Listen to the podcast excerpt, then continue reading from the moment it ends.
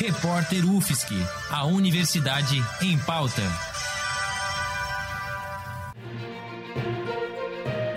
Cobertura especial Covid-19. A Universidade Federal de Santa Catarina está com todas as suas atividades presenciais suspensas até 31 de maio, em função do enfrentamento da pandemia do novo coronavírus. Mas continua desenvolvendo todos os trabalhos e ações que são possíveis à distância, por meio de plataformas digitais, videoconferências e softwares de comunicação. É assim que a UFSC está trabalhando para manter as atividades essenciais e inadiáveis até que os expedientes presenciais possam voltar com segurança.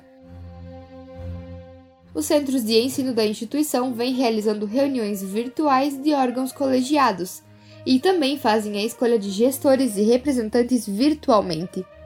Além disso, são realizadas colações de grau em gabinete, realizadas por chamadas de vídeo online. No dia 24 de abril, foi promovida a formatura online do curso de Medicina, foram 46 graduandos e a experiência se mostrou tecnicamente bem sucedida. Houve também a formatura da turma de Ciências Biológicas, contando com seis alunos.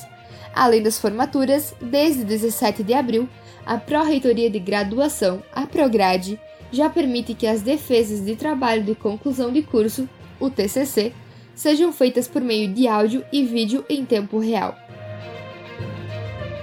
Há diversos projetos de pesquisa e também os de extensão, como os da nossa Rádio Ponto, que também continuam em desenvolvimento, mesmo que parcialmente, por meio de ações que podem ser executadas online.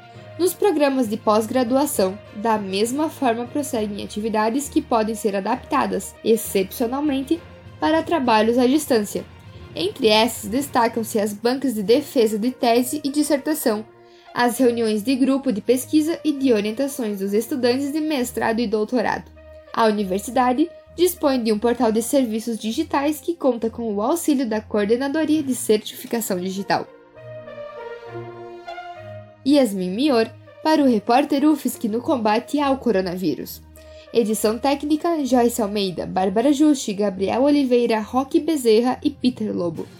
Produtor-chefe: Lucas Ortiz. Editora-chefe: Pamela Andressa. Orientação: Professora Valciso Culoto.